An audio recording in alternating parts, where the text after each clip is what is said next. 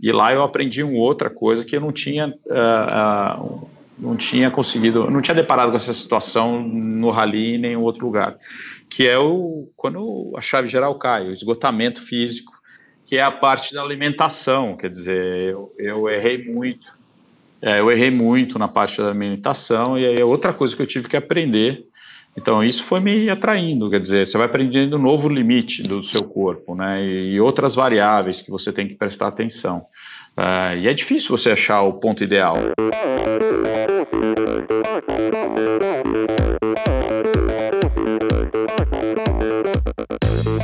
Pessoal, aqui quem fala é Renata Falzoni. Olá, e eu sou Tim Don. Eu sou Jaque Mourão. Olá, eu sou João Paulo Diniz. Eu sou Adriana Silva. Oi, eu sou Mauro Ribeiro. E esse, é o Endorfina Podcast. Valeu, até mais.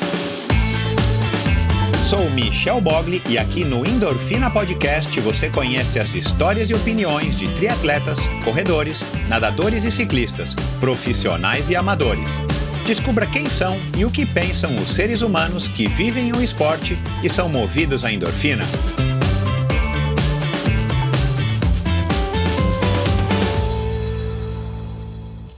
Mais uma vez, este episódio em oferecimento da Probiótica por sinal, tenho certeza de que você já tem acompanhado o trabalho muito legal que a Probiótica vem fazendo, investindo não apenas na fabricação de produtos de primeira linha, é claro, mas também ao patrocinar provas e atletas. Aliás, parabéns à Probiótica pela iniciativa. Estamos precisando de empresas que acreditem no esporte de uma maneira sustentável e o apoio aos atletas profissionais é uma parte importantíssima nesse processo. Aliás, muitos atletas já comentaram a esse respeito aqui no Endorfina. Probiótica produz uma linha específica de suplementos da mais alta qualidade para os esportes de endurance, tanto para os seus treinos quanto para as provas. Você encontra uma linha completa de carboidratos, desde o tradicional Carbap Gel até o Carbap Pós 4x1, diversos tipos de proteínas, energéticos como a D-ribose e a destrose, glutamina, creatina e os BCAAs que seu nutricionista já deve ter recomendado.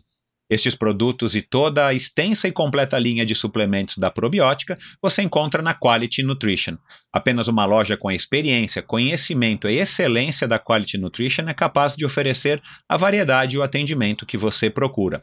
Uma ideia bacana da Quality Nutrition, e que, ao meu ver, foi uma grande sacada do Marcelo Kim, foi a criação dos combos promocionais. Você compra três produtos iguais e ganha um desconto que pode chegar aos 50%.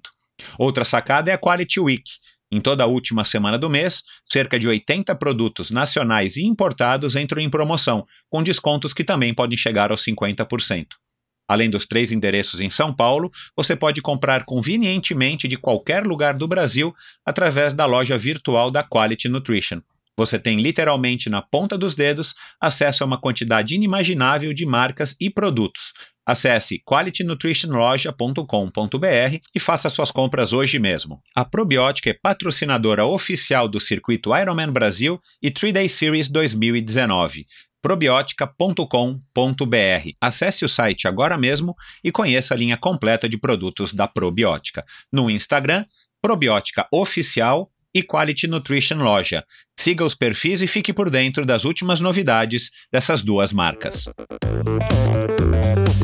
Olá pessoal, sejam todos muito bem-vindos a outro episódio do Endorfina Podcast. Muito obrigado a vocês que curtiram o episódio da semana passada com a Viviane Faveri. Realmente eu disse, é uma, uma moça aí bacana, com muitas ideias e opiniões interessantes, um, uma abordagem aí da vida muito legal. Então, obrigado aí a vocês que curtiram. Se você não ouviu, como eu sempre digo, vai lá e ouça, com certeza você não se arrependerá. E obrigado a vocês que têm enviado as, aí os, as críticas e, e, sugestões, principalmente sugestões de convidados e os comentários no meu inbox e nos comentários do Instagram no perfil Endorfina BR.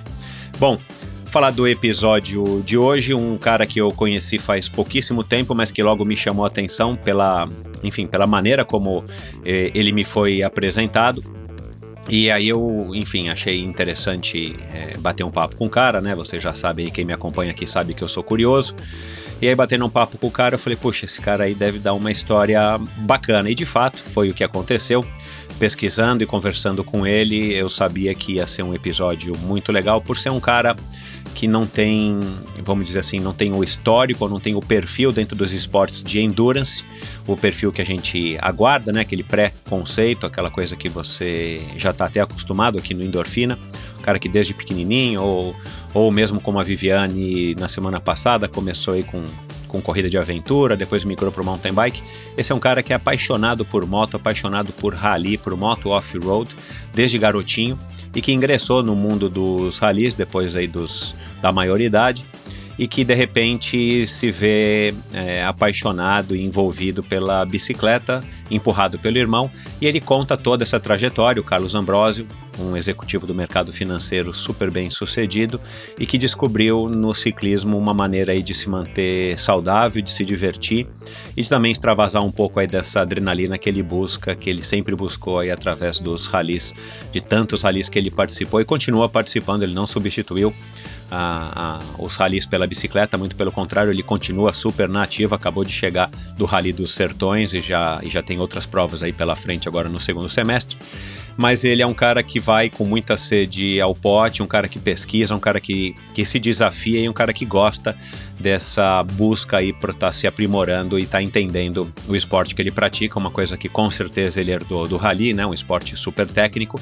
E a gente passa por todos esses assuntos, a gente conversa bastante aí sobre as especificidades do rally, eu também gosto, conheço pouquíssimo, assumo. E, e, então foi para mim também um grande aprendizado e uma personalidade super legal. É legal conhecer gente nova, gente interessante, gente que gosta de se desafiar participando, é, praticando o ciclismo, no caso aqui do, do Carlos. Então tenho certeza de que vai ser um episódio diferente, um episódio que vocês vão gostar tanto quanto eu gostei. Então vamos lá com mais um episódio. Antes de, de começar a, o bate-papo com o Carlos, eu lembro vocês de que é, façam seus reviews, entrem lá no iTunes, no Apple Store, é, façam é, um comentário sobre o Endorfina, mas principalmente no Spotify e no, no, Apple Store, se você clicar ali no botão uh, assinar ou seguir no, no Spotify, você me ajuda bastante a ter relevância nesses dois aplicativos de podcast, que são os aplicativos mais importantes do mundo hoje, e isso acaba espalhando e facilitando com que novas pessoas conheçam o endorfina a cada dia, aumentando aí o alcance da mensagem que os meus convidados estão passando aqui através desse projeto. Muito obrigado a todos vocês. Vamos lá agora para mais um episódio do Endorfina Podcast.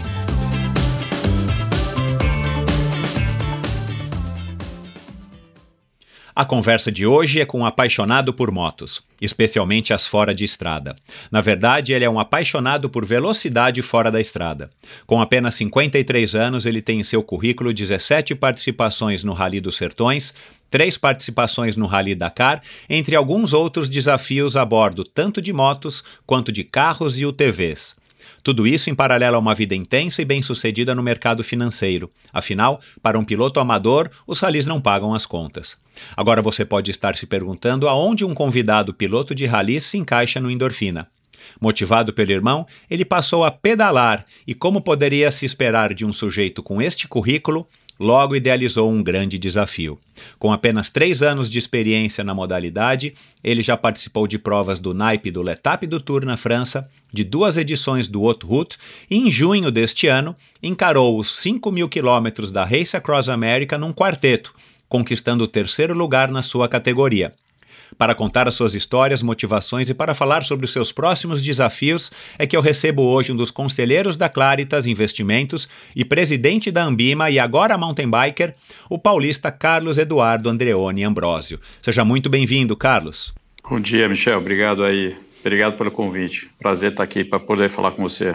Legal. Você já começou os teus treinos de mountain bike? Não, ainda não, você acredita? Estou esperando a bicicleta chegar. Me prometeram e está atrasada. Eu... Tá certo. Então eu errei aqui na introdução, então é futuro mountain biker, mas a gente vai falar disso mais pro, pro meio, pro final do, do, tá. da nosso, do nosso bate-papo. É, Para começar, e, e, aí já é curiosidade minha de novo, né? É, você acabou de participar do Rally dos Sertões. A gente está gravando esse episódio agora justamente porque você estava é, viajando é, e competindo, né? Sua 17 participação. Como é que foi a, a prova, né? Você disse que participou agora na categoria Bug. É, conta um pouquinho aí de como é que foi e a tua prova aí em relação a, a tua, essa larga experiência. Eu imagino que não tenha tanta gente participando tantos anos do, dos Sertões, ou estou errado? Não, não tem mesmo. É um clube, né? Tem, tem um grupo aí, um, um grupo bem coeso que participa há vários anos, mas tem bastante gente que acaba indo participar uma vez ou outra. Uhum. É, esse ano foi o primeiro ano realmente na categoria carros, né? Eu já participei da de motos, participei do TV e o Bug entra na categoria carros. Uhum. Foi. A gente fala, desculpa, a gente fala bug, bug é aquele bug que a gente conhece lá, eu que morei no Ceará, aquele que anda nas dunas, claro, não aquele bugzinho chinfrim. Mas é um carro sem capota, é isso que é um bug? É, é uma gaiola sem capota, o mais uhum. similar que o pessoal deve conhecer é o, é o bug Baja, é o bug que corre uhum. as provas Baja nos Estados Unidos. Então ah, é uma ah, gaiola, é tá. uma gaiola grande com motor V8, câmbio sequencial, quatro, quase 400 cavalos, então é uma entra na por isso ele entra na categoria carros. Entendi. Só que ele é 4x2 e não 4x4. Então só tem tração ah, atrás. Tá. Então tá. ele tem outros desafios na hora que você está pilotando. Uhum. Uh, mas essa edição dos Sertões foi, foi muito bacana, ela voltou para as origens, uh, foi uma edição bem dura, bem dura, que era a origem dos Sertões, e no meio ela acabou ficando um pouco mais comercial, agora ela voltou para o que é a origem dela. Tá, só para ter uma ideia, a gente teve a, a, a, especial, que é o trecho cronometrado mais longo da história, foram 560 quilômetros. Uau! E teve o dia mais longo, que foi um dia de 960 quilômetros. Caraca, é, meu. Então, foi bem dura. Cara, são quatro, Mas... esse ano eu li na internet, né? Foram 4.700 e poucos quilômetros, cara. É, meu, é, é grande, é, é longo, né? O negócio é extenso, é. né? Oito, oito é. etapas. É, para você ter uma ideia, quer dizer, quando a gente começou a correr os Sertões lá atrás, ela tinha por volta dos 5 mil quilômetros, que nem, que nem esse ano, uhum. e o Dakar tinha por volta de 9, 10 mil quilômetros. É. Era o dobro dos Sertões. Uhum. Hoje, os Sertões voltou para esse patamar de 5 mil, e o Dakar veio para 6 mil, 6 mil e pouco. É. É, então a gente está ali como uma das maiores do mundo. O, o, o Rally dos Sertões ele tem uma projeção, uma relevância, uma projeção internacional ou ele é mais, enfim, talvez sul-americano ou mesmo nacional brasileiro, assim, é, em termos de relevância? Ele já teve algumas fases com uma boa é, é, dizer, penetração lá fora, com pilotos importantes de fábrica vindo correr. Uhum. É, principalmente quando ele fez parte do calendário do Mundial de moto, chegou a fazer parte do calendário ah. do Mundial de carro também. Uhum. Então a gente já teve vários campeões mundiais vindo correr. E ele perdeu um pouco de, desse espaço quando deixou de ser uma etapa do Mundial. Ah, e tá. quando o Dakar estava aqui na América do Sul. Aí é. ele competia um pouco com, com o calendário do. Não o calendário, né? Mas com a agenda do, dos pilotos. Claro. Agora ele tem uma intenção de voltar a ser etapa de Mundial. E aí provavelmente a gente vai começar a ver piloto uh, de fora uh, relevante vindo correr. Entendi. O Marcos Moraes continua à frente, né? Sendo o idealizador, organizador do, do Rally ou mudou já? Teve uma mudança importante esse ano, é, quer dizer, foi no final do ano passado, começo desse ano, uh, onde um grupo assumiu, o Marcos ainda está lá, esse ano ele ainda foi o diretor uh, técnico da... Uh, é técnico, acho que é o diretor técnico é, da prova, uhum. ele ainda tem uma, uma, uma relação, mas esse grupo novo já vem assumindo o, o, dia a dia e assumindo a prova. Dentro do grupo tem umas pessoas que já eram é, do meio, que corriam, né, vinham da parte de piloto. E entrou também a, a, a, Dream Factor, que é a empresa que, que organiza o Rock in Rio, também entrou. Então, juntou aí um grupo de ex-pilotos com, com uma empresa que nem essa e eles estão tomando conta do, do, do rally agora. Legal. O, o, o percurso do rally é, em termos de largada e de chegada, ele, ele se mantém mais ou menos o mesmo, e eu imagino que sim, o, o trajeto deva mudar alguma coisa, até porque são 4 mil e poucos quilômetros, ou 3 mil quilômetros, ou 5 mil quilômetros. Ou a cada ano muda, enfim, muda. Né? Começou esse ano em Mato, em, em, no Mato Grosso do Sul, em Campo Grande, foi até Aquiraz. Eu estou até com o mapa aberto Isso. aqui, né? Meu, puxa, atravessa o Brasil no sentido diagonal, assim, de, de sudoeste para nordeste, meu, puta, passa pelo Brasil todo praticamente. Ou, ah. ou, a cada ano muda, enfim, eles também têm, sei lá, mais ou menos como um, um Tour de France que eles vão escolhendo o percurso também de acordo não só com os critérios técnicos, mas também com, sei lá, os interesses do, do, dos estados, eu não imagino nem que das cidades, mas é, como é que funciona, você sabe? Sim, é, é, muito similar com o Tour de France mesmo. Quer dizer, ah, eles legal. têm uma, uma, ideia da região, uhum. uh, e aí eles vão fazer o levantamento, vão conversar com tanto estados como municípios, que alguns municípios querem que a prova passe. Uhum. Uh, e aí, dependendo do, de, de, desse casamento entre o levantamento, as possibilidades e o apoio, ele vai desenhando o percurso. Ele ficou por anos uh, largando de Goiânia, porque tinha um apoio importante do estado uhum. de Goiás, uh, e mudando a chegada. Né? Mudava Natal, Fortaleza, uh, Trancoso, já chegou em várias regiões diferentes. Já chegou, saiu de Goiânia e chegou em Foz do Iguaçu uma vez, foi para uhum. baixo. Uh, e agora largou de Campo Grande, que inclusive era aniversário da cidade de Campo Grande. Ah, que legal. Uh, Ano que vem, eu não sei, ainda não divulgaram de onde vai largar. Eu acho que não deva largar de Campo Grande de novo, deve mudar. Uhum. É, mas o mais bacana é que eles têm uma ideia de 2021. É, hoje fizeram 2021, acho que completa é, 30 anos dos Sertões, 200 anos da independência. E eles querem fazer um ali de Iapoque ao Chuí. Uau, Aí, seria legal, hein? É, tem, tem esse plano aí para fazer essa Nunca prova. teve nenhum que enveredou para o lado da. Não do Amazonas, mas da floresta amazônica? É, ali eles não conseguiram fazer. É, primeiro, porque são muitas retas e tem muita ah. chuva. E tem muita ah, chuva. Tá. Tá, critérios então ali acabou não indo. Né? É. Porque do ponto de vista internacional, do apelo internacional, né? É. ainda mais agora, nessa fase que a gente vive aqui, né?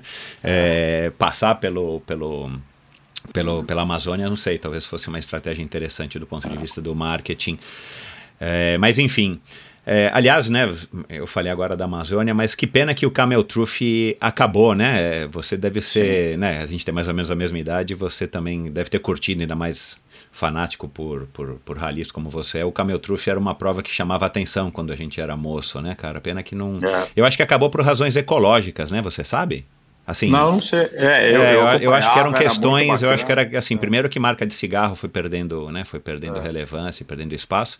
Mas se eu não me engano, um amigo meu também que é aficionado, já participou do Rally dos Sertões algumas vezes, ele de quadriciclo, ele, eu acho que ele me uma vez comentou isso, que acho que era questões de que, né, como o, o, o, Camel Truth, ele era mesmo no meio da mata e tal, era, assim, destruía, fazia barulho, afugentava os animais, eu não sei.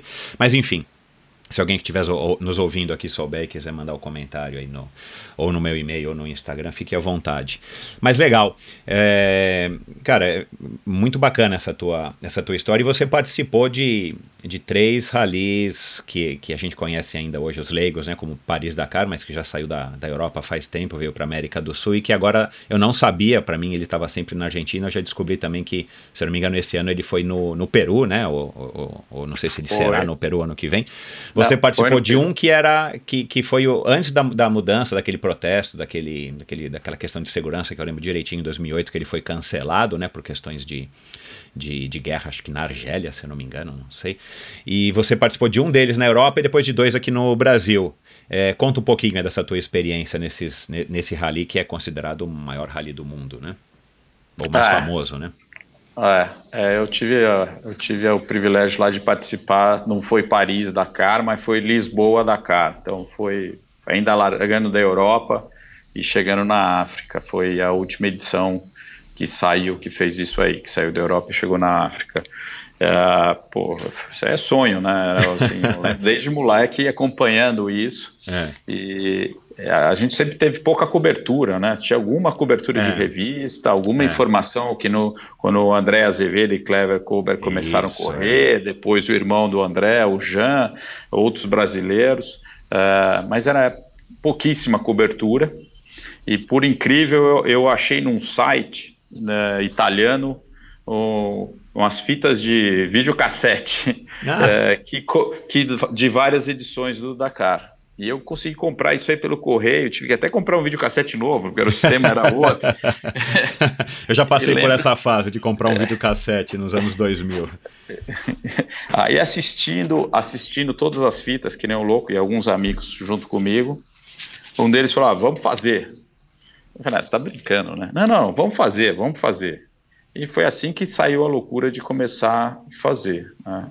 Ah, é, é, eu imagino que a logística, o, claro, o investimento, né, sem dúvida nenhuma, mas a logística para você participar de um rally desse deve ser, meu, assim, monstruosa, né?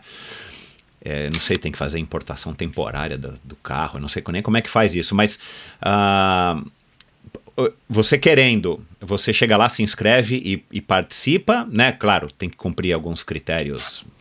E aí você pode explicar rapidamente aqui. Ou você tem que participar de seletiva, você tem que provar que você é capaz. É, hoje em dia eles pedem para você mandar que nem um currículo, que é onde ah, eles vão ah, avaliar. Sim. Ah, é, sim, você tem que ter alguma experiência e ter participado de algumas provas Entendi. que eles que Entendi. eles conheçam. Entendi. Ah, não existe uma regra clara específica, é subjetivo, mas eles pedem essa informação. Ah, tá. tá. Ah, no passado era, era muito difícil até conseguir vaga. Ah, ah, você tinha, eram 288 vagas e pô, você tinha mais de 500 se inscrevendo. Hoje é. caiu bem, né? Então eu acho que não é tão difícil que nem no passado. É, Mas você acha que perdeu um pouco o brilho o fato do Paris-Dakar, né, pelo menos como a gente leigo conhece ainda, é, costuma chamar, é, pelo fato de ter saído da, da Europa? Eu, eu acho que para o europeu, até que não, porque eles vieram conhecer uma região nova, Exato, e, aí o ponto. E do ponto de vista de técnico e, e, beleza natural, aqui na América do Sul tem muita coisa muita que não coisa deixa, dese, é, não deixa nada a desejar é. ao que tem lá. Concordo. Mas, mas depois de alguns anos já aqui, eles tinham que mudar, uhum. é, porque aí começa a ficar, é, não, não atrai tanto. Por isso que agora eles foram para a Arábia Saudita agora. Eles vão ficar lá por três anos, no mínimo, na Arábia Saudita. Ah. É, agora vai ser lá. E, e, são os, é, é, do mesmo é do mesmo organizador ainda, o Thierry Sabine, lá, sei lá. É, da, é, é a empresa chama ASO, a Mauri Sports ah, Organization. É da, isso, que é o mesmo do Tour de France, claro. É, o mesmo do Tour de aqui. France claro, e o mesmo do Roland Garros. isso, isso, isso.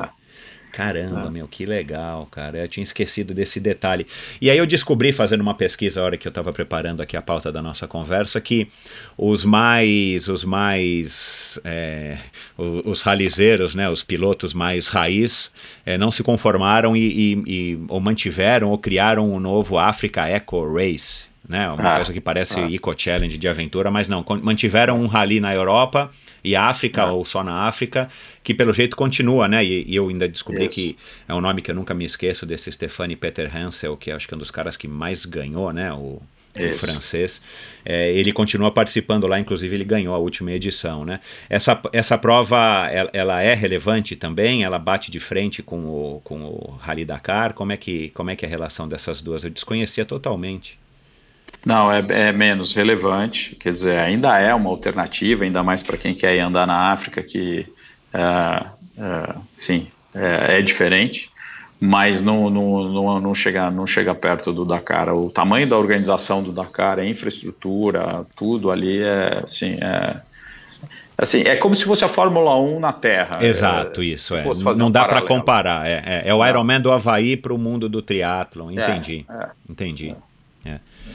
E, e, e, eu imagino, né, pelas imagens que eu já vi e tal, eu, eu, eu, gostava de acompanhar quando saía em revista e às vezes passava uns programas antigos de televisão que eu lembro de esporte, não vou lembrar o nome, acho que na, na Gazeta, era na Manchete, meu, que passava umas imagens super legais dos carros, né, saltando as dunas e tal, passando é. no meio dos tuaregs e tudo mais.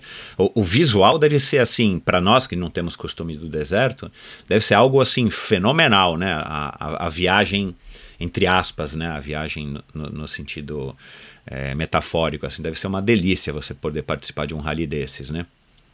É, é incrível. Sim, eu lembro até hoje que me marcou, foi o primeiro treino que eu fiz no, em Dunas. Eu fui aqui para o Chile ah, uh, e a gente e fui fazer, na verdade não foi treino, fui correr uma prova no Chile. Uhum. Meu primeiro contato, na hora que você sobe uma duna e você está navegando por grau de bússola e você olha por grau, lado, é, não... Carlos, por, é. por grau. É claro, né? Porque é a grau. duna não tem caminho, né? A duna não tem caminho e o GPS não é aberto para dificultar a navegação. Então é grau de bússola. Uau, você está por grau da bússola, você olha para lá, não tem nada, não tem referência nenhuma. Você tem uma duna enorme na tua frente. Putz, ali o psicológico tem que controlar, porque dá um certo pavor no primeiro momento. Depois se acostuma e aquilo ali é muito prazeroso. Até hoje em dia eu, eu gosto muito de andar nas dunas, né? Uhum. Diferente do primeiro momento que você está travado ainda claro. do choque. Mas e com certeza é... É, é totalmente diferente de você andar na, enfim, no, no plano, andar numa estrada, andar numa trilha, né? Cada, cada, cada cada tipo de, de percurso exige uma habilidade, uma característica diferente, né? É, é, eu já, quando eu resolvi ir, eu já tinha feito alguns sertões, Aham. mas mesmo assim eu lembro que a gente uh, fui conversar com o Jean Azevedo, que já tinha ido para o Dakar várias vezes, já ganhou sertões várias vezes, e ele, e ele topou ajudar, então eu fiz uma sequência de treinamento com ele, uh, e aí o treinamento, ah, pô, vamos andar serra, né? Serra, ah, terra claro, batida. é específico. Vamos fazer é. pedra, vamos fazer pedra, e a gente foi para a Serra da Canastra, agora vamos fazer duna. A gente foi para o Chile. E, e a navegação nas dunas. Quer dizer, antes de ir até para o Chile, eu fui para Arraial do Cabo com ele ali uma vez. Mas, é, quer dizer, você tem que ir, você tem que ir aprender todos os terrenos e, e para tirar, né? Tirar, chegar lá já mais preparado. Exato, exato. Você é, varia a cada ano é, a tua posição no carro, uma vez você é piloto, uma vez você é navegador. Durante um rally como o dos Sertões, que é longo, extenso demais, ou como o próprio Dakar, é, você pode uma hora estar tá dirigindo, um dia você dirige porque você tem mais facilidade na duna, no outro dia você vai navegar e o teu copiloto, o teu navegador vai dirigir, ou a hora que você se inscreve, você é o piloto, você que tem que pilotar 100% do, do rally? Não, você define na inscrição. O ah, piloto tá. é o piloto, o navegador, o máximo que você pode ter é quando encerra o trecho cronometrado e você ainda tem um deslocamento, deslocamento. final, aí o navegador pode pode é, pode dirigir. Entendi. Mas eu, eu sou bem eu sou bem fominha, eu acabo sempre dirigindo 100%. Gosta pouco de dirigir. E é. E a fiscalização é né, com um ou outro fiscal que tem no percurso, eu imagino, talvez até com as câmeras que, que filmam, né, porque é bastante filmado, mas é mais na base da confiança também, né? Ou existe algum, sei lá, algum sistema que consegue comprovar isso, sei lá. Tem câmera é. on board, ou sei lá. É, evoluiu muito, né? Uhum. Hoje em dia, hoje em dia você, você pegou uma mudança de é. tecnologia é. gigantesca, né? É, então, eu peguei desde a época onde você é, tinha PC, PC, de controle, né, que eram pontos onde você tinha que passar e alguém estava verificando se você passou, uh, até pontos, fi, pontos no GPS que você tinha que bloquear, onde você tinha os pontos que você ia bloqueando no GPS, até a situação atual que é um tracking. É, hoje o, o, pessoal consegue te acompanhar, uma prova grande, que nem Dakar e Sertões, eles te acompanham 100% do tempo onde você está, até por questões de segurança. É. Então, é, mudou muito, mudou muito.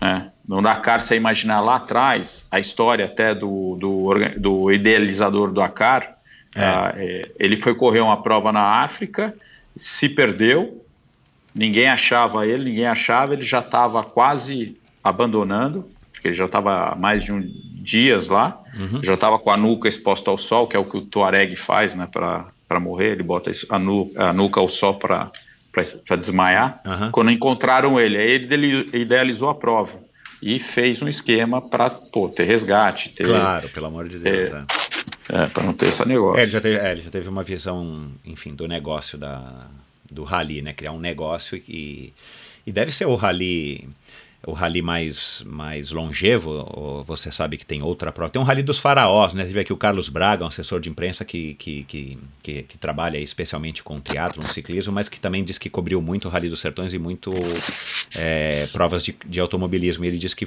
participou do Rally dos Faraós. Você conhece esse rally?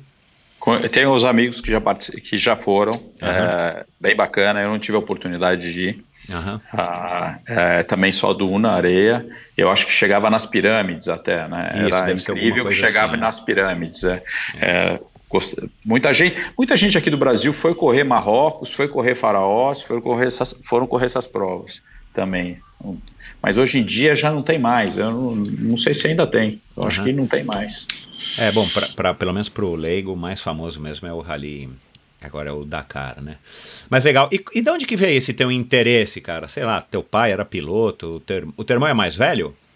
O meu irmão tem dois anos a mais do que eu. Ele que começou Mas- com isso, sei lá. De onde que veio, cara, o interesse? Você queria ser piloto de Fórmula 1 e não deu certo?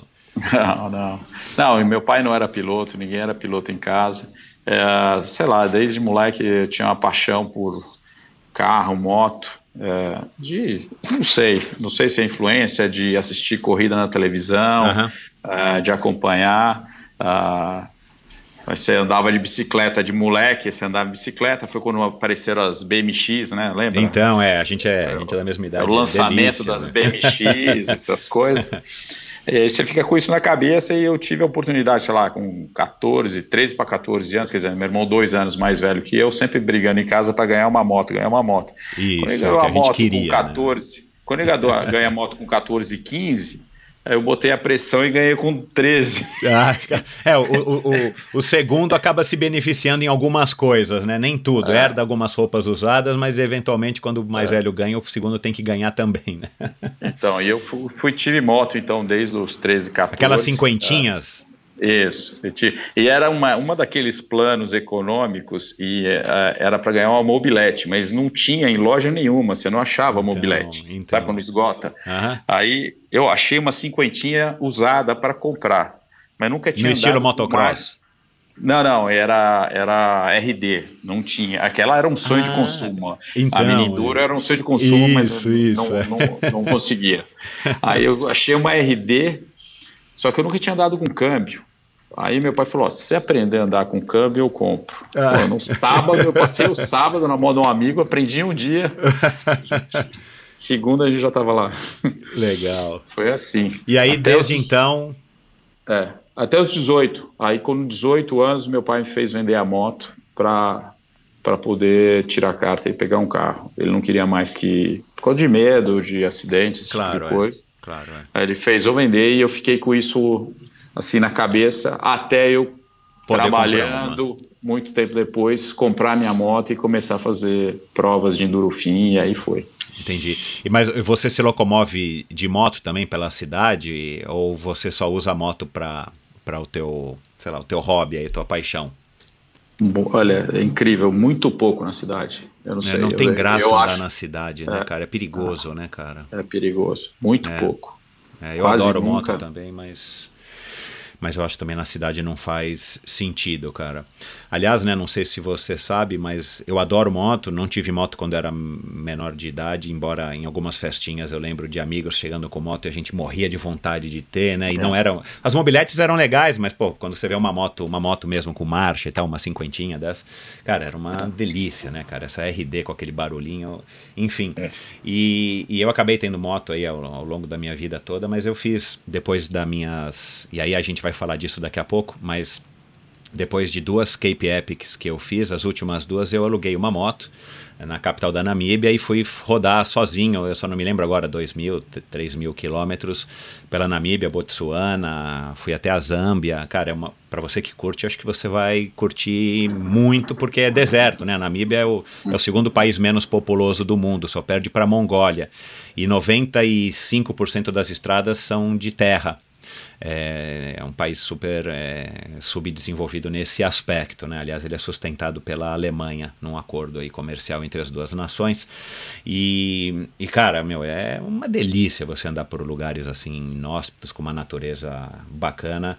É, eu recomendo você a pensar nesse, nessa possibilidade no ano que vem, mas a gente vai falar disso daqui a pouco. E o que, que você acha que te atrai no no, ne- nessas provas, nesses ralis, assim, o que, que você busca? Porque é, o que é legal, da, da- o que me interessou na tua história, quando a gente se conheceu através do, do nosso amigo em comum, João Paulo Diniz, é que, cara, você é um executivo, um cara do mercado financeiro, né, um cara completamente urbano, né, você depende da civilização, você depende do, né, da, do que a gente conhece aí como como as mega, eh, mega cidades e dessa estrutura financeira complexa que, que a gente vive no mundo moderno. É, e o teu hobby, cara, é um hobby completamente fora disso, claro, que envolve tecnologia, envolve velocidade, que, meu, deve ser o máximo isso. Mas, cara, você está enfrentando a, o meio ambiente, você está enfrentando as condições naturais a bordo aí do teu, da tua moto, que é muito mais contato muito mais próximo com a natureza do que com o carro. Daí você me, você me corrige se você não acha dessa maneira, mas eu acho que o barato de andar de moto é que é igual andar de bicicleta, né? A gente está em contato com a natureza, você sente o vento, o cheiro, as coisas e tal. Mas enfim, é, e, e, isso é, é, é, bem antagônico, né, cara? O, o rally, é, ele se encaixou na tua personalidade como uma maneira de fugir dessa rotina tensa e, e, e, complicada desse mundo do mercado financeiro? Ou ele já veio antes? É, porque você poderia ter optado em fazer Fórmula 1, ou fazer kart, né? Andar de kart, sei lá, tem tantas outras modalidades. Ou andar de, de moto, próprio motocross, que, que não é tão natureza, embora seja na terra, né? Mas são ambientes fechados. Como é que você avalia? O que, que você busca? O que, que te dá esse, esse, esses momentos? É, de, de, de, de, de participação em ralis de motos ou de carros que você, que você curte mais? Ah, é, sim, eu nunca fui, eu nunca fui um cara muito de cidade, apesar de nasci em São Paulo, trabalho no mercado financeiro, mas realmente todo final de semana eu tentava achar uma válvula de escape. Quando eu era mais novo, é, pô, ia para praia, a ideia era pegar onda, pegava onda, esse tipo de coisa. É, porque não tinha nem a condição de ter o equipamento e participar das provas, né? Uhum, mas você já tinha vontade? Já tinha vontade porque eu tinha essa, essa, essa paixão por acompanhar, olhar em revista, em, em, em poucos, pouca cobertura de prova que você tinha na televisão, mas pô, buscava informação. Quando eu tive a condição, eu comecei a correr as provas menores, e aí eu experimentei um pouco de tudo. Ah, por que não motocross? Eu fiz endurofim, motocross. Endurofim é uma categoria que putz, você tem que meio que empurrar a moto morro acima algumas vezes. É, e é, fui a conhecer os rally em 97. Foi a minha ah, primeira tá. prova. Aí sim, achei um negócio que sim, encaixou com o meu jeito. Que é a questão de... São provas de longa duração, então não é só explosão. Você tem que navegar e você tem que pilotar rápido. Então você tem que saber pilotar rápido, você tem que saber é, cuidar do teu equipamento, você tem que saber navegar. Envolve tem, tem muito mais variáveis aí do que, do que, só acelerar, sem querer tirar o, o valor do acelerar. Quer dizer, eu estou falando, é, é, para mim, para o meu jeito, encaixou bem melhor. Achei Entendi. isso aí e, e acaba, vira complementar, quer dizer, Mercado financeiro é planejamento, é disciplina, esse tipo de coisa. É mais ou menos um rally é a mesma coisa. Exato, planejamento, é. disciplina, dedicação. As coisas se casam. Uhum. E aí você vai buscando cada vez um desafio mais. Desafios mais, mais, mais, mais é. difíceis, mais desafiadores, mais né? Para ser é, redundante. Essa, essa é a ideia. E uhum. aí fui, fui entrando.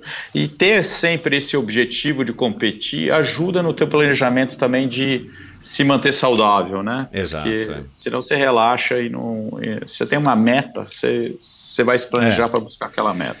Você tem um, um, acordo aí com a tua família, tipo, olha, cada ano eu preciso fazer um, um rally, preciso participar de uma prova, porque, cara, são 17 edições do Rally dos Sertões, quer dizer, são 17 anos que eu imagino que sejam seguidos, né? Você não deve ter pulado um, ou se pulou, foram poucos. É, tipo assim, eu preciso porque isso é o meu, a, a, minha, a minha descompressão, o meu momento também de curtir com os meus amigos, enfim, com a tua turma aí de rally. É, para que você se mantenha equilibrado? É, eu nunca, eu nunca cheguei a ter que negociar, porque eu acho que a Adriana, eu estou casado com ela há 26 anos, Uh, ela sempre identificou que é uma válvula de escape, né? Uhum. Ela sempre entendeu que pô, faz bem, ele, ele volta melhor do que ele foi, ele precisa, é. ele precisa. Então, sempre tive o apoio uh, e nunca teve estresse, uh, uhum. sempre entendeu. Uhum. Claro que hoje ela fala, ela, ela é instrutora de meditação e yoga, ela fala que ela acabou indo fazer isso pela pressão e a tensão que ela vivia por minha causa. Então, cara, porque assim, a, a, a, gente vai falar disso agora, mas, cara, é, não é só né, uma volta no parque que você vai fazer, né, cara? Envolvem é. riscos e riscos grandes, né, por conta de, ah. de, de, da velocidade principalmente, né? É, quando você quer buscar e você vai para essas provas uh, querendo um resultado, porque você vai competindo contra você mesmo, querendo ir melhor do que o ano anterior, aí começa a encaixar, aí começa a competir contra outros, aí começa a olhar é, no campeonato, aí então você vai correr todas as etapas. Então, quando você entra nessa dinâmica, fica perigoso, sem dúvida nenhuma, e é inevitável. Na moto, no, no rally, tem quem já caiu e quem vai cair. Se Exatamente. não cair, é impossível. é, é, impossível você fazer uma prova e não, e não ter um, ou tá várias e não ter um acidente. É, e o meu único momento um pouco mais tenso foi no meu pior acidente, que foi a 2009, é, 2009, é, e aí minha família tentou fazer um lobby para eu.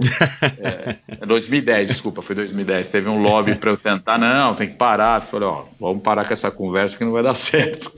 Mas eu acabei, foi o momento que eu pulei, uh, fiz mais algumas de moto, porque não queria parar desse jeito, mas foi daí o momento que apareceu o UTV como uma alternativa bem mais segura. Exato.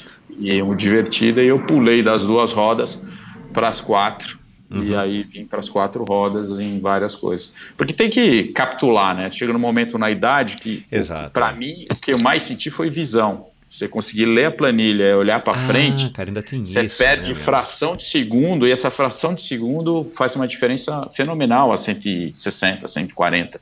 É. Então, é perigoso. É. É verdade, cara, eu não, não tinha parado para pensar nisso, né? A gente vai ficando mais velho e ainda tem esse problema. A velocidade, vai, sei lá, se dá pra gente dizer uma velocidade média para você que, que gosta de competir, é, é isso, você está sempre andando aí acima dos 100 km por hora e isso é o padrão de rally. Se o cara chegar lá para andar 80 por hora, ele não chega nem no tempo mínimo que tem que chegar no tempo é. máximo que tem que chegar? Não, depende da etapa, eles, eles fazem o dia de acordo e tem um tempo ideal para cumprir aquela prova. Quando eles fazem o levantamento, eles levam em consideração para ver a questão de luz natural, esse tipo de coisa. Uhum. Mas a, a, complexidade de velocidade, assim, a velocidade média é mais baixa quando o trecho é sinuoso, esse tipo de coisa. Claro, Mas é. quando ele é sinuoso, tem, muito, tem muita navegação. Quando é mais aberto, velocidade mais, reta, mais rápida, a navegação talvez seja mais espaçada. Uhum. Mas então, é, a dificuldade com a idade é justo ler e olhar, Isso. ler e olhar, ler e olhar. Uhum. No, quando você vai para o carro, tem um navegador, é engraçado, né? Porque você tem que se adaptar. É o ouvido, né? Ele Exato. fala e você só olha para frente. Exato, você, esquece. você tá, é, você tá, é. Então, criar até esse vínculo com o navegador toma um tempo, que é uhum. assim, eu não vou olhar a planilha, eu não vou olhar o papel, porque pro começo você tem a tentação de querer olhar o desenho. Peraí, você tá certo? É, você quer olhar o desenho, a pessoa esquece. Ele vai falar no meu ouvido e só olha para frente. Quando então, você tá focado. Quando você viaja de carro para algum lugar novo com a Adriana, quem é que navega? Ah, não, eu tenho que navegar, ela sempre dorme. Ela sempre dorme. ai, ai. É, qual foi assim a, a, a, prova mais bacana, assim, a prova que você mais curtiu, assim que mais que mais você, sei lá, você gostaria de repetir aquela sensação se você pudesse? Ah, que mais marcou foi a primeira experiência do Dakar, que é 2007, quando eu fiz pela primeira vez, né? Pelo por estar conseguindo fazer um sonho, realizando um sonho que era ir nessa prova. Aham. Essa que mais marcou. Aham. Essa que mais marcou. Eu gostaria de fazer um Dakar de quatro rodas, que eu não, não fiz, né? Fiz só de moto. É, mas isso aí ainda é um plano, isso ainda é um projeto. E a, a, principal dificuldade em ser um, um, um, bom piloto, assim, o que que, o que que um, se você puder dizer aí no, na, na, teoria, assim, cara, um bom piloto precisa ter é, esses três atributos, ou dois atributos, ou cinco atributos, assim, o que que, só pra gente entender, né, eu não, não conheço quase nada, acho que talvez grande parte dos ouvintes aqui também não tem muita familiaridade, o que que, o que, que um bom piloto precisa ter? Para que ele seja um bom piloto, considerado um bom piloto? Principalmente, assim, as, sei lá, os três, os três atributos mais importantes. É, para rally, prova de longa duração, que nem um Dakar, nos Sertões, é resiliência, né? Conseguir, assim, sabe, que vão ter problemas, você vai ter dificuldade, você vai ter algum, algum, alguma coisa que vai ter que superar, você tem que ter resiliência de continuar e estar tá lá e, e persistir, não, não, não pode, assim, abandonar ou desistir naquele momento. Uhum. Que é, a prova é muito longa, é muito uhum. longa. Uhum. Uh, sim, tem um disciplina, um planejamento e disciplina para poder para poder também é, que, que acontece muita coisa antes da prova. Né? Uhum. Todo planejamento antes e a disciplina e chegar lá para estar com o negócio e funcionar. E mesmo assim vai ter alguma coisa inesperada, então tem que ter essa resiliência. Eu acho que é, é disciplina e resiliência, são as duas coisas mais importantes. Claro que aptidão é, é, é uma coisa que aí você treina, pratica, uhum. mas eu acho que a resiliência e, e, e, e a dedicação assim é, são os principais até para você treinar e ter a condição técnica de andar todo mundo pode aprender entendeu Com, uhum. indo lá focado e treinando uhum. vai conseguir vai conseguir a, pa a, parte física, né, que aí é, cai mais aqui no que a gente costuma abordar aqui no, no endorfina e o público está mais, a, mais acostumado a ouvir. É, qual é o tipo de preparo físico que um piloto desse precisa ter? Porque se, se, sei lá, se alguém tiver curiosidade aí, dá uma procurada no YouTube, a gente vê a, é, a imagem dos pilotos dentro do, do carro. E na moto, então, nem se fala, né? Andar de moto cansa, para quem não sabe, andar de moto cansa, cansa pra caramba, ainda mais numa condição como, como num rally, nunca andei, mas já andei por bastante terreno off-road, cansa, né? Porque você tem que estar atento o tempo inteiro, né? Você tem que fazer mais ou menos uma força, você tem que se manter em pé, segurar em cima da moto. É, na parte física, como é que você se prepara para um Sertões ou para um, ou um Dakar?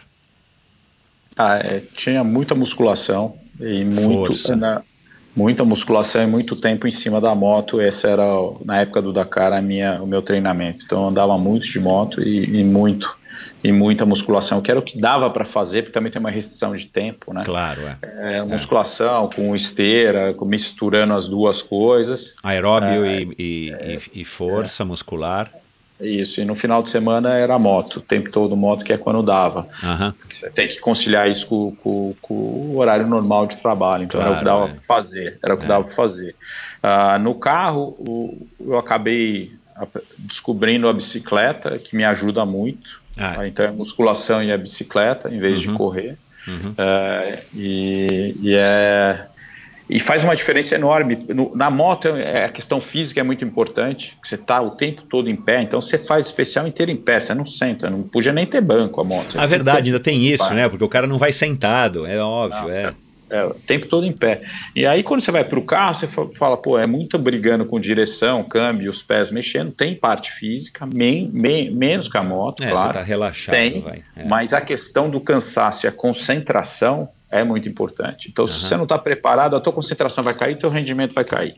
É. Então, fazer uma especial, como eu falei, de 560 quilômetros, travada, com areia, no, no Jalapão, ali no Tocantins, sim, pega, pega muito. Calor, pega muito. Então, é, o físico é importante para você ter um bom desempenho, claro. diria, no carro.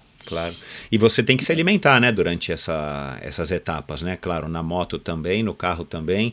É, ou você só usa o camelback, por exemplo, na moto e, só. sei lá, põe um carboidrato, não dá para mastigar nada, até porque não dá tempo não. de tirar a mão do, do guidão. Ah, não, é, é só no, é só o camelback, é. Mas com alguma coisa que te alimente, não é só é, isotônico.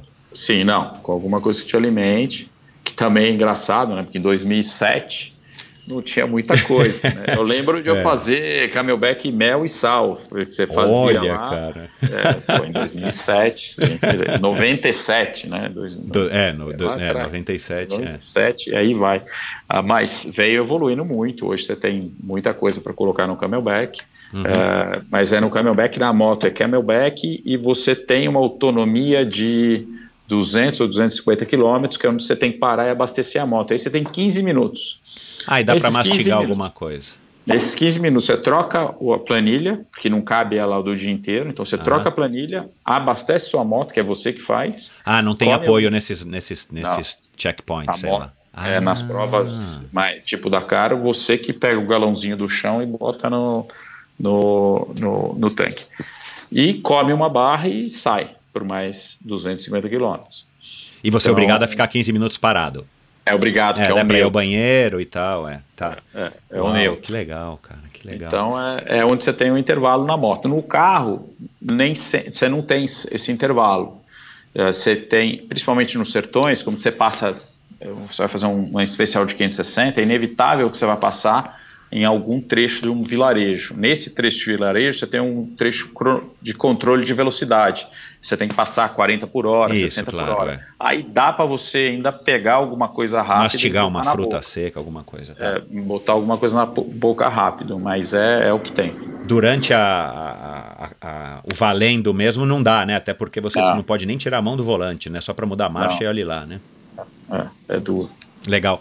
Cara, bastante similaridade, óbvio, né? A gente percebe aqui com, com a corrida de aventura. Você nunca se interessou pelo rally humano?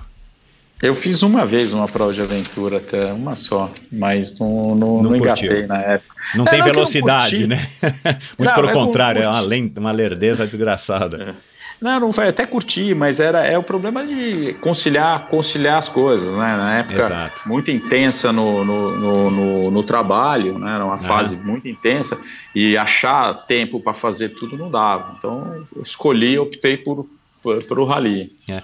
Não é... sei se você sabe, mas por, por coincidência que também só me ocorreu agora, o cara que que trouxe a, a corrida de aventura para o Brasil de uma maneira assim mais estruturada, ele era do mercado financeiro, né? O Alexandre Freitas, sim. da Síntese, né? Sim, sim. Não sim. sei se a Síntese existe ainda hoje, né? O Alexandre está aí batalhando. É, não, é, não que eu saiba, mas eu lembro, eu lembro dessa história. E, e, a pessoa, a pessoa que no começo, quando eu estava lá atrás treinando, era o Zolino, que também fez sim, o. Também sim, fez organizar algumas provas. É, continua organizando até hoje em, é. em formato mais participativo, mas ele está firme e forte, o Zola. Legal. E, cara, e aí você você resolveu aí, com a ajuda e com o incentivo do teu irmão, experimentar o ciclismo, como você já falou aqui agora. E, e, como é que foi essa, essa, esse contato inicial, né? Você já andou, andava de bicicleta quando garoto, BMX e tal, mas aí você substituiu pela moto. E aí você voltou agora, depois de, de mais velho, você voltou a ter contato com, com o ciclismo. E como eu falei aqui na introdução, você já foi logo de cara, né? Não, não veio para brincar, você já veio logo querendo se desafiar. E, e aí eu, eu, imagino que isso vem muito da sua personalidade, que foi também sendo construída e forjada ao longo de todos esses anos é, competindo é, provas dificílimas de, de rally. É, como é que foi esse teu contato e, e o, que, que, te, o que, que te agrada na bicicleta? É, depois, depois de uma, alguma idade aí, eu, o meu irmão era, já tinha começado a pedalar é, estrada. É, eu nunca me interessei muito. Mas eu falei, pô, eu vou começar a pedalar, que era uma forma até de é, manter o vínculo e ter o um contato com o meu irmão é, por é mais tempo. Legal. Claro. É. é. e aí eu comprei a bicicleta e fui começar. Eu lembro até hoje, eu me inscrevi no, no Gran Fundo Nova York, foi, foi a primeira prova que eu fiz. É, treinar, pedalei algumas vezes no final de semana e fui para o Gran Fundo Nova York sem nunca ter pedalado mais de 100k fui lá e fazer inteiro ainda, em vez de se inscrever no meio, fiz inteiro. É, não, não pegava a roda de ninguém, eu falei, pô, voltei de lá e falei assim, não, o negócio é bacana, mas tem que se preparar melhor. Eu não, a resiliência ajudou, eu terminei, mas eu falei, terminou não, não, assim, vai Zé, sofrido. Sofrido, terminei sofrido, eu falei, não, não, não, não, agora vamos, faltou o planejamento, agora vamos fazer direito. Aí comecei a treinar de uma maneira mais estruturada, e fui buscar algumas outras provas, né? Sei. Uh, e aí acabei fazendo a autoroute uh, do Colorado e fui fazer depois Alpes, Letap, e aí fui entrando, fui indo. E tudo isso no, no intervalo é, curto, né? Porque são, é. são três para quatro anos que você está pedalando e você já fez esse, é. esses desafios. Que, claro, para quem está mais acostumado a pedalar, eles são desafios mas talvez seja mais plausível. Mas para quem não, não, não tem o histórico, né? Você foi um cara que foi rápido, direto ao assunto, né? Não. E o que, que é, você vê de similaridade entre, entre, entre a tua experiência até agora, as provas de, de, de rally e, e, e, e, uma prova de bicicleta, o outro ruto, né? Acho que todo mundo sabe aí, mas para quem não sabe, aliás, vem, vem outro ruto para o Brasil, você já soube, né, Carlos? Eu soube. É, vai ser no ano que vem, se eu não me engano, outubro, se eu não me engano. Enfim, uh, o outro route é uma, é uma prova em etapas, né? Você participou da, da do percurso de três dias ou do, do, percurso de sete dias ou de seis dias? Sete dias, fiz os dois e sete. Foi, é. Foi É, enfim, você se sente um ciclista profissional por, por esse período, né? Uma delícia, pedalando em lugares É. maravilhosos, né? Com uma dificuldade bem, bem, bem, bem avançada, né? O outro é, é- é caracterizado por não ser um- uma prova fácil, né? Bem como o Letap do Tour, né? Que você fez lá na França. Enfim, o que, que você vê de similaridade? O que, que, te, o que, que te atrai e está te atraindo aí no ciclismo para você ter chegado ao ponto de fazer o Race Across America, que é um belo de um desafio muito maior do que esses que você já tinha feito? Ah, eu, eu no, no começo no ciclismo, quer dizer, depois do, do Gran Fundo que eu fui meio de aventureiro, ah, eu falei, ah, pô, eu tenho que me planejar me programar assim que eu fazia no, na, na- no rally, né? Então eu comecei a fazer o treinamento, comecei ah, uma disciplina maior ah, e, e fui para a primeira prova de vários dias que foi o Alto do Colorado. E lá eu aprendi uma outra coisa que eu não tinha ah, ah, não tinha conseguido, não tinha deparado com essa situação no rally em nenhum outro lugar, que é o quando a chave geral cai, o esgotamento físico, que é a Aham. parte da alimentação, quer dizer, Claro, é, é eu uma outra disciplina. muito- é, eu errei muito na parte da alimentação e aí é outra coisa que eu tive que aprender. Então isso foi me atraindo, quer dizer, você vai aprendendo um novo limite do seu corpo, né, e outras variáveis que você tem que prestar atenção.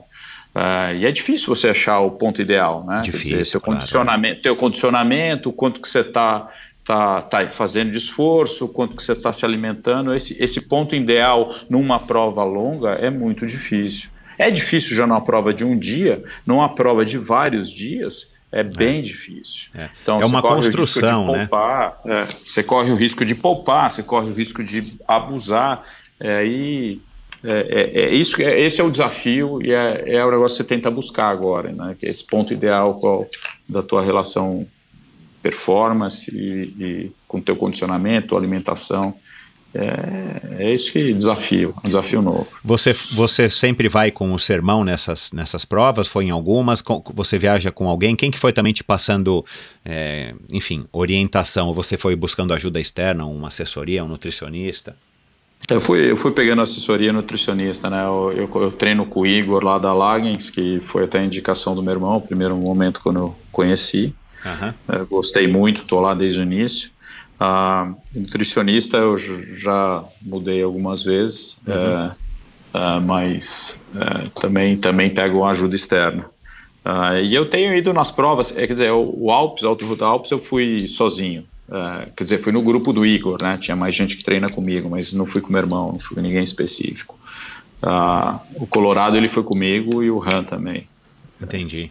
E, e, e como é que você ficou sabendo do Race Across America, que aqui no Brasil ele até que está dentro do nosso segmento, ele está bem conhecido já, mas quando que você conheceu e, e quando que você falou assim, puxa, isso a gente pode experimentar?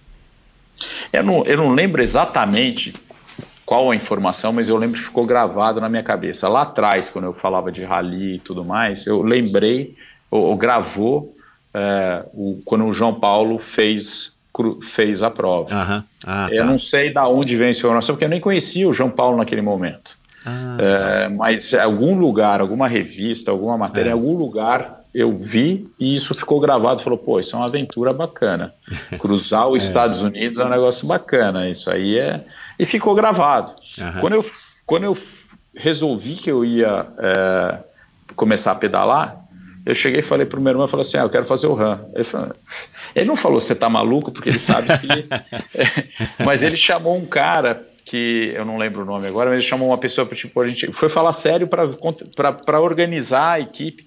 E quando eu, nessa conversa o cara falou, pô, era melhor você fazer algumas provas antes. Eu não tinha feito nem o Gran Fundo Nova York, hein? Ah, foi antes? Foi antes. tipo, me planejando, tipo, eu queria me planejar. Eu tinha, assim, 10 meses para me planejar, tinha tempo. Mas foi a primeira conversa. Aí eu, eu entendi. Aí eu falei, não, tá bom, vamos, vamos fazer um negócio um pouco mais pausado. Joguei, joguei dois anos para frente. E, Entendi. A tua intenção, se ele não tivesse te freado, era em 10 meses você tá largando lá da, Isso. de Oceanside. Isso, é. é. É, eu acho que só se- você só se esqueceu de um detalhe, né? Que tua bicicleta não tem, acho que nem meio cavalo de potência, né, Não, cara? não, não, Não são 400 cavalos ou sei lá, Não. 150 cavalos com uma moto. Pô, cara, que legal, cara. E, e, enfim, aí você. Esse, esse, teu, esse teu trajeto até então, até o meio do, desse ano, em junho, ele foi sempre com essa, com, essa, com essa visão aí de médio prazo, tipo, cara, eu tô fazendo tudo isso porque eu vou fazer o Race Across America. Isso, isso. Eu não conhecia a Autoruta, eu fui conhecer depois, durante o período. Claro, é, até porque o Igor é embaixador, enfim, o Igor é um fã, é, fã, é. fanzaço dessa é. prova, claro. Aí eu conheci a prova e, pô, quis fazer. Aham. Claro, é. É, não, isso foi dando os passos, né? Até fazer o, o Race Across America, acho que você fez certo. Esse, esse cara que, que, que, que, que te aconselhou, acho que ele fez. Acho que ele foi prudente. Até porque, claro, né, cara, você também pode curtir muito mais o Race Across America, né? Que eu imagino que você tenha curtido um absurdo. E como é que você, você conseguiu convencer o seu irmão? E, tá. e convenceu mais duas pessoas e organizaram e foram para lá. Tá, eu é, o meu irmão foi intimado. falei, não, uma delícia, cara, fazer com o irmão, né? Eu falei, não, você vai, você vai. Pô, a gente começou isso aqui, ele topou. Uh, e aí eu fui buscar no, no meio lá do rally, tem o Marcos Baumgart que, que pedala também e é Sim. é lá do rally. Uhum. Eu fui conversar com o Marcos, falei, Marcos, vamos lá, vai, uh, você vai ter que ir. No meio, ah, ficou meio bambiando, fechou. Ele falou: ah, deixa eu conversar com um amigo meu, se ele topar, vamos quatro. E foi quando eu conheci o Hassan, que foi o quarto. Uhum. A gente brinca, o quarto elemento. Eu fui conhecer o Hassan depois, super gente boa. E, e, e, sim, é incrível, porque todas as histórias a gente foi. Foi a lição de casa, né? Foi conversar com quem já fez pro, a prova, foi entender. E todo mundo fala que uma das dos maiores riscos é o desentendimento dentro da equipe de apoio, dentro dos participantes, é. porque é muito tenso, muito intenso. É. Então, esse é o maior risco de desestruturar uhum. o negócio. E, pô, Isso, eu é. não tenho nada o que falar. Era no zero, foi 100%, tanto os ciclistas como todo o apoio. Sim, foi inacreditável. Sim, tanto é que a gente já, depois que a gente já voltou do meio do ano, já tiveram umas três, quatro marcada aí de cerveja, todo mundo legal. se encontrando aqui de novo, porque ficou marcado para todo mundo. Que bacana, cara, que legal. E, e, durante o Race Across America você teve, é, eu imagino, né, vários momentos é, maravilhosos e vários momentos não tão bons. É, você chegou a ter, a ter momentos que você falou, puxa, acho que talvez seja muito complicado, isso aqui foi muito um passo muito largo pela minha experiência, ou você já estava é, até pela sua resiliência, você já estava focado mentalmente para chegar lá em, em Anápolis? Ah, eu, eu, eu assim, é, o, o, acho que a maior dificuldade ali, a questão é, é o sono, né? Dorme é. pouco e tudo, tudo se acumula, né? Mais até do que o pedal. A parte do pedal, eu estava, acho que estava bem, bem treinado e, e e se você olhar o Alpes, o Alto Alpes tem muito mais elevação, é, é, é intenso. É. Então a parte do pedal eu estava tranquilo. Eu tinha uma preocupação no começo por não conhecer a prova. Uh, da questão do corte do primeiro trecho, que você uhum. fica meio, você não sabe o quão é apertado ou não que a organização Exato. tá isso. Então é onde você está um pouco tenso do corte, também do encaixe do encaixe da, da estratégia que a gente definiu. A gente começou fazendo as trocas da, das duplas por distância e, e mudou rapidinho. Mudou, é. Tem que mudar rapidinho. Tempo. Exato. Mudou é. rapidinho para tempo, porque no primeiro dia era para é, era para idealmente cada dupla pedalar seis horas e ir trocando. Eu fui para a minha dupla, a gente acabou fazendo um turno de oito horas e meia no começo ali, porque o trecho era muito mais acidentado do que se imaginava. Exato. É, a gente rapidinho mudou a estratégia, encaixou. Assim. Então, esse início aí, que é o encaixe, é a primeira engrenagem. É, até você entrar na prova de fato, né? Isso, a, inclusive isso. a equipe de apoio, né? Porque, assim, todas as provas que eu fiz o Race Across America, seja pedalando, seja como staff, você demora um tempo para você se encaixar naquela rotina, né? Naquela dinâmica, seja como staff, navegando e dirigindo e preparando alimentação e tudo mais, seja como ciclista, acostumando naquele ritmo, né? De esforço para, esforço para, esforço é. para. E você navegou? Você, você teve alguma outra função ou a hora você foi um dos estrategistas na, no pré e, e, talvez o grande o motor propulsor da equipe pela tua vontade? A hora que você chegou lá e a hora que largou você virou um Carlos ciclista, era o ciclista número tal. Não, é, eu, eu sempre, a minha característica, sempre eu gosto de ficar dando meio palpite, né? Quer dizer, a gente é o chefe de equipe que funcionou muito bem, uh, mas sem dúvida nenhuma eu dava algum palpite uma vez ou outra, quer dizer. Uhum. Ele, ele acabava considerando o que fazia sentido, ele sempre deu tudo certo. Legal. Uh, mas eu, eu gosto de navegar, então eu acho que era o único ciclista, acho não, eu era o único ciclista que, que tinha 100%, que tinha 100% da rota no, no Garmin. Então ah, eu não que legal, cara. Eu não precisava do meu carro de apoio, eu sabia para onde eu ia.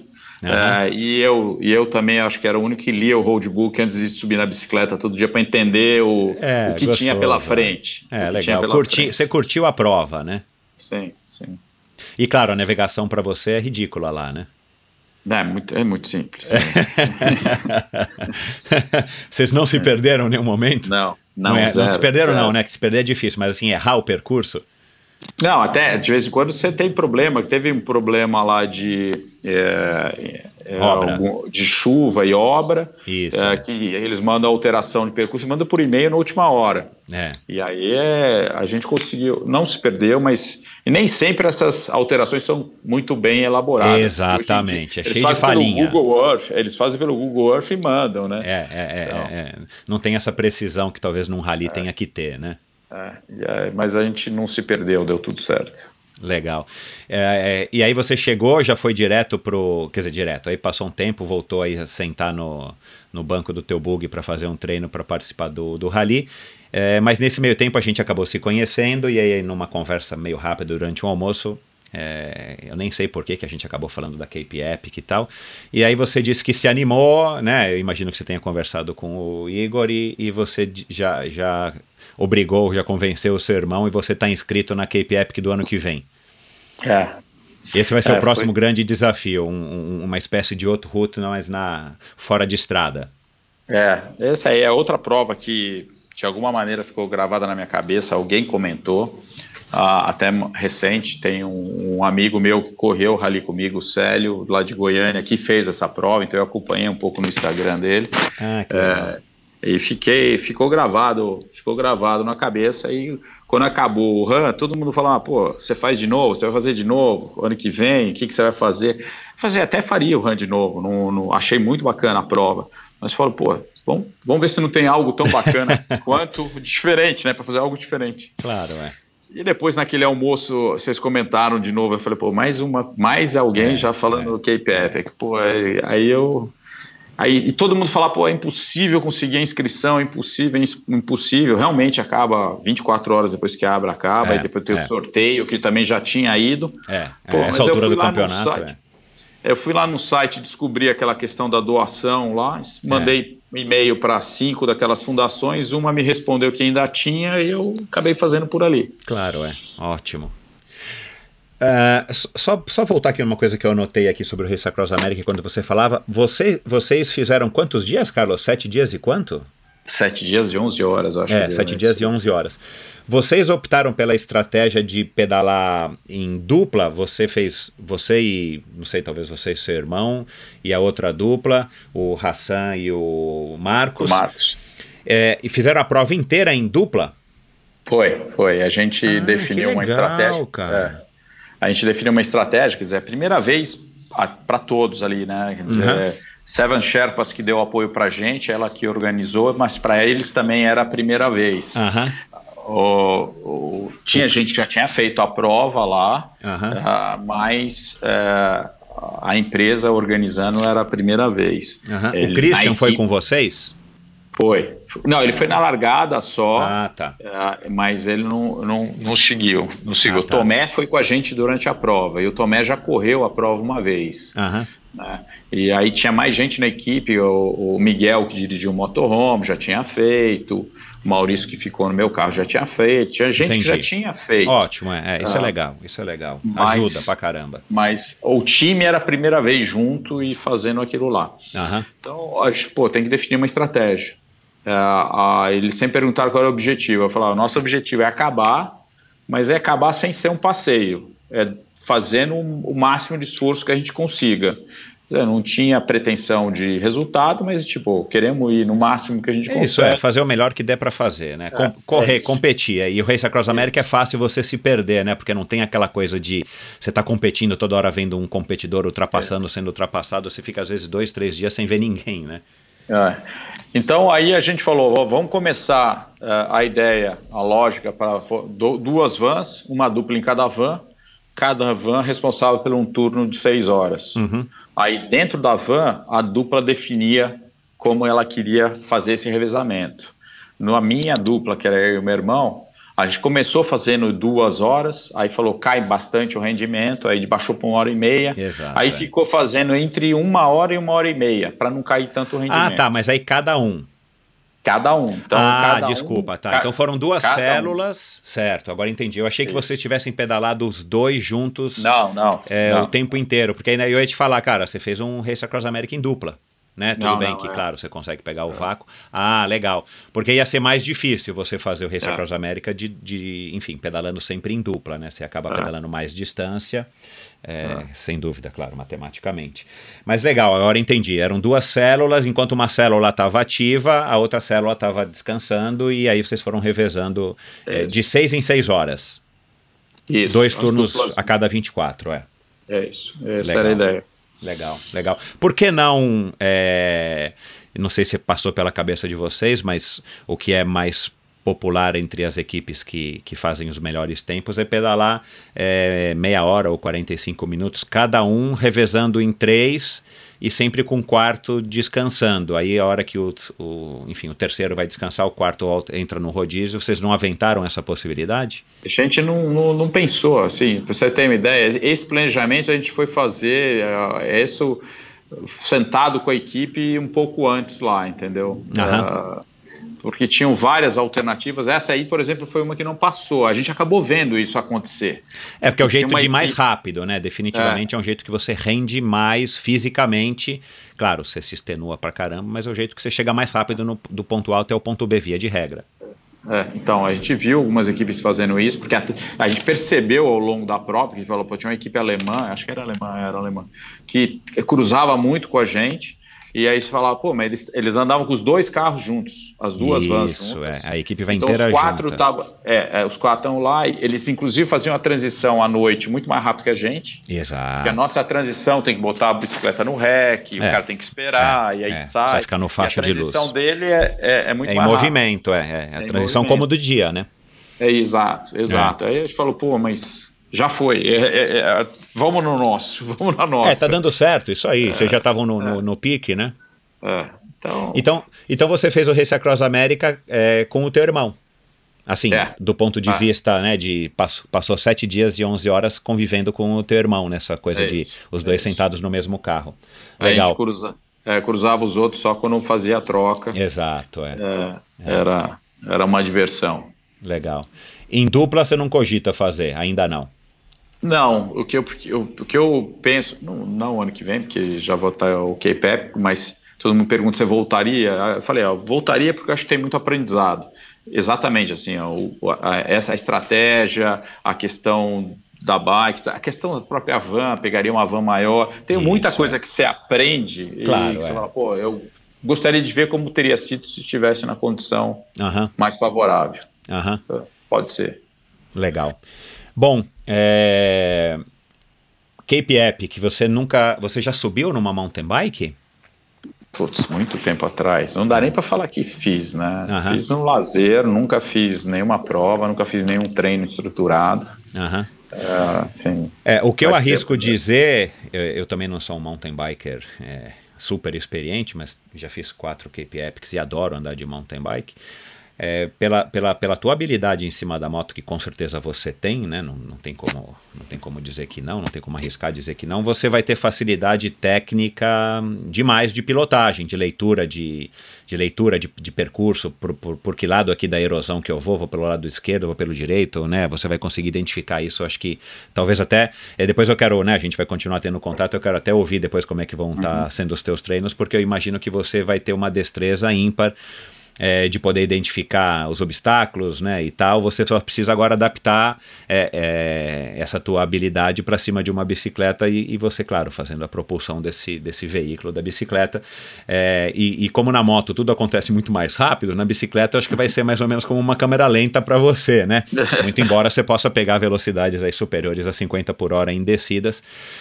Mas qual que está sendo a tua expectativa e o que, que você já planejou aí com essa tua, com essa tua personalidade de planejador e, e, e detalhista? O que, que você está planejando aí para os próximos meses até enfrentar a Cape Epic?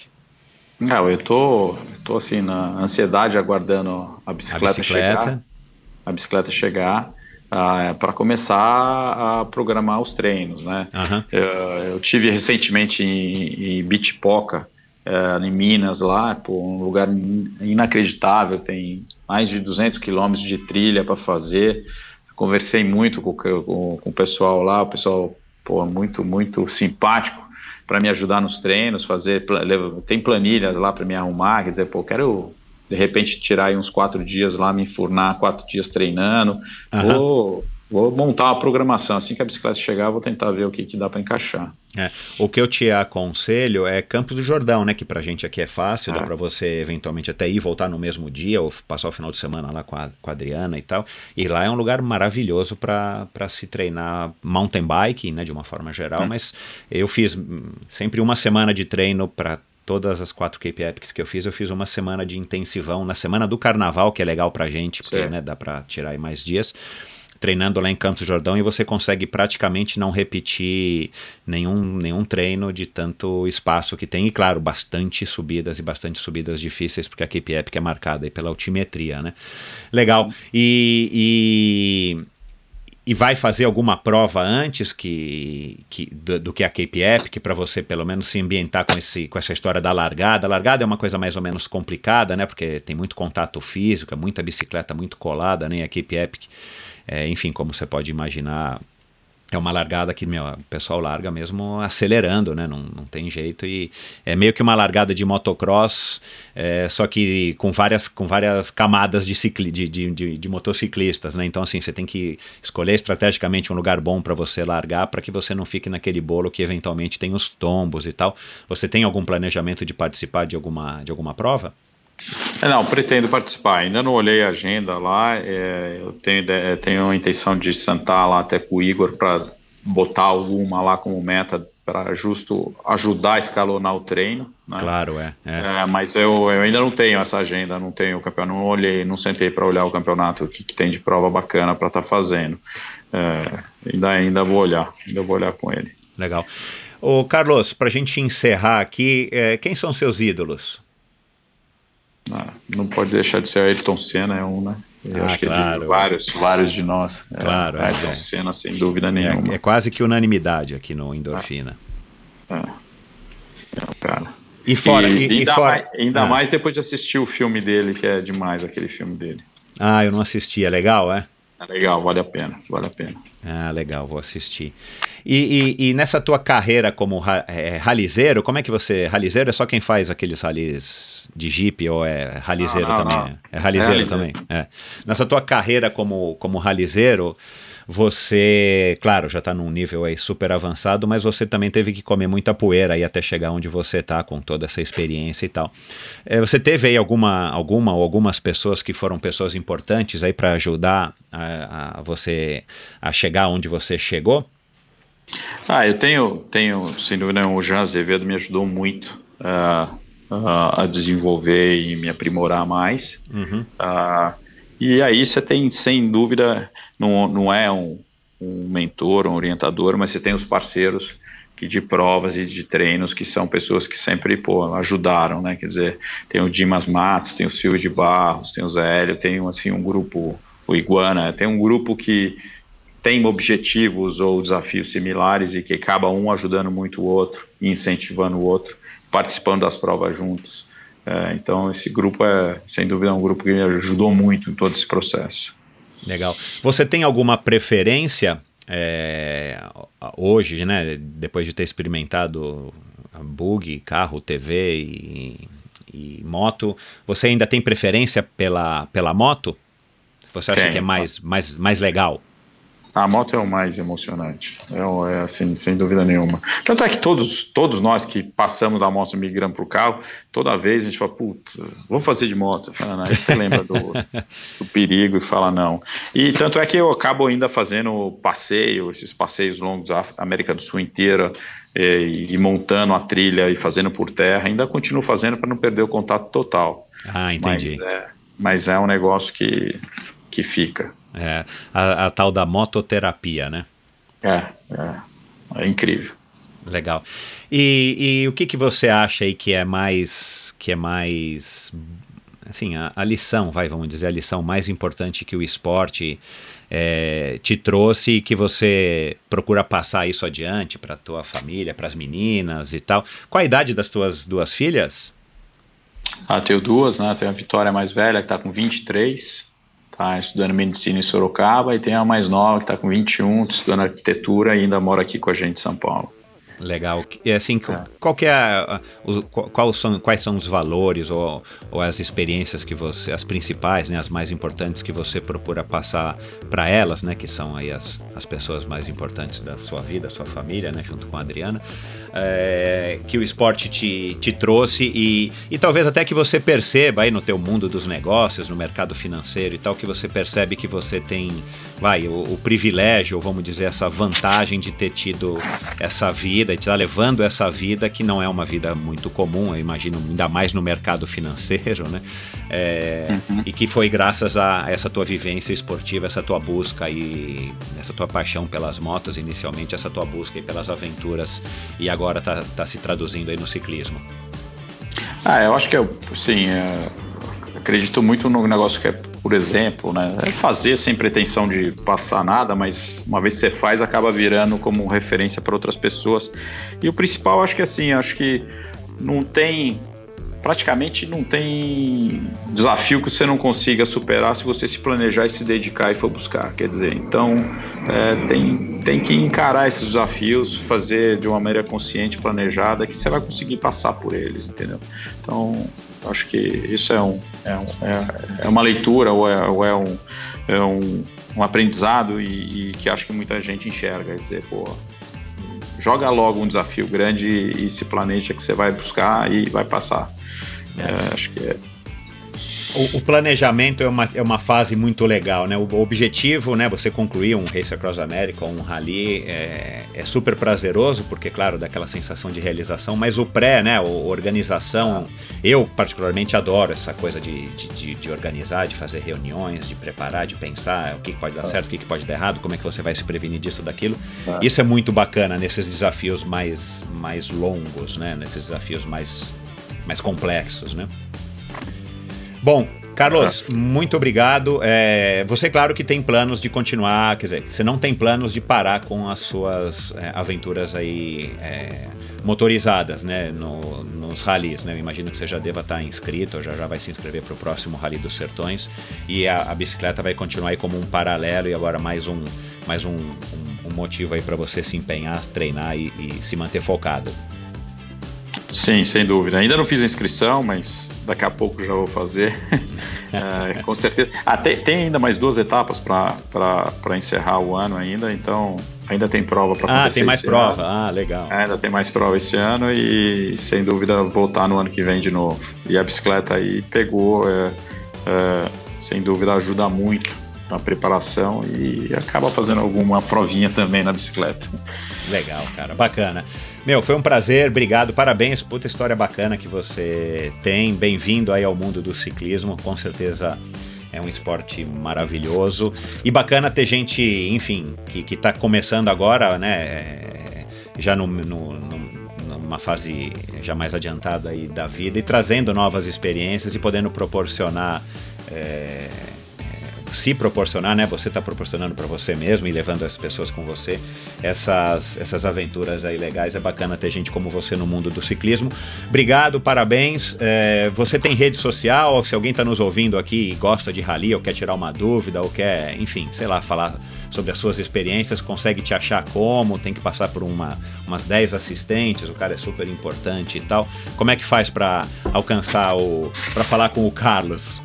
Eu não sou tão digital assim, mas eu tenho, tenho Instagram e ali eu, ali eu acabo colocando tudo, to, todas essas aventuras aí que eu faço, eu acabo indo colocar lá.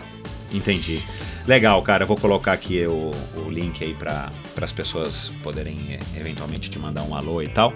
É, no post do episódio de hoje é isso, cara. Um grande abraço, boa boa boa sorte no teu, no teu princípio de treinos é, no mountain bike. Meu, você vai ver que eu sou suspeito para falar, mas cara, Cape Epic para mim tá de igual para igual com Race Across America em termos de, enfim, de vibração, de emoção, de, de, de deslumbre, porque o percurso é maravilhoso, os desafios são ainda mais para quem não é como você, eu também não sou do mountain bike, cara, os desafios são, são difíceis e, e, isso acaba nos motivando. Eu percebo que a gente tem pelo menos isso aí em comum.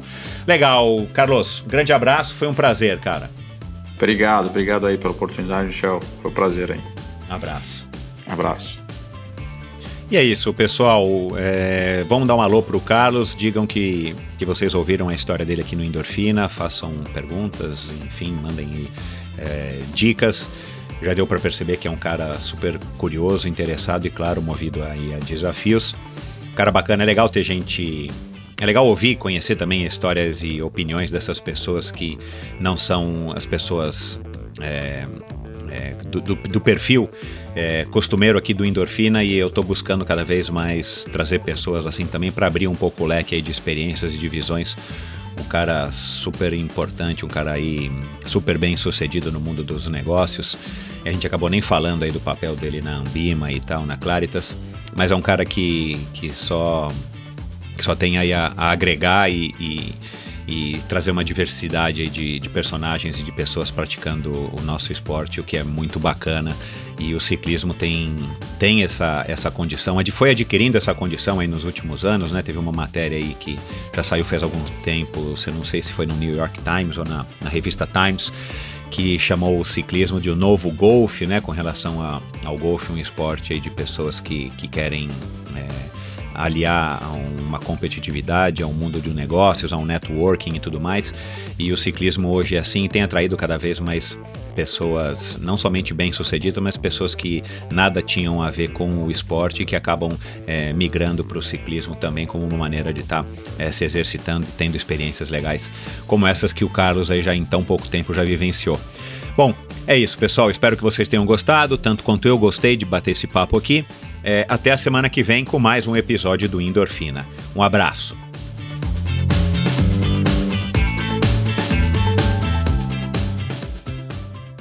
Este episódio foi um oferecimento da Probiótica. Por sinal, tenho certeza de que você já tem acompanhado o trabalho muito legal que a Probiótica vem fazendo, investindo não apenas na fabricação de produtos de primeira linha, é claro, mas também ao patrocinar provas e atletas. Aliás, parabéns à Probiótica pela iniciativa.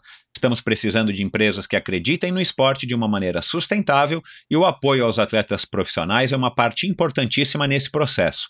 Aliás, muitos atletas já comentaram a esse respeito aqui no Endorfina. A probiótica produz uma linha específica de suplementos da mais alta qualidade para os esportes de endurance, tanto para os seus treinos quanto para as provas. Você encontra uma linha completa de carboidratos, desde o tradicional Carbap Gel até o Carbap Pós 4x1, diversos tipos de proteínas, energéticos como a D-ribose e a destrose, glutamina, creatina e os BCAAs que seu nutricionista já deve ter recomendado. Estes produtos e toda a extensa e completa linha de suplementos da probiótica você encontra na Quality Nutrition. Apenas uma loja com a experiência, conhecimento e excelência da Quality Nutrition é capaz de oferecer a variedade e o atendimento que você procura. Uma ideia bacana da Quality Nutrition, e que, ao meu ver, foi uma grande sacada do Marcelo Kim, foi a criação dos combos promocionais. Você compra três produtos iguais e ganha um desconto que pode chegar aos 50%.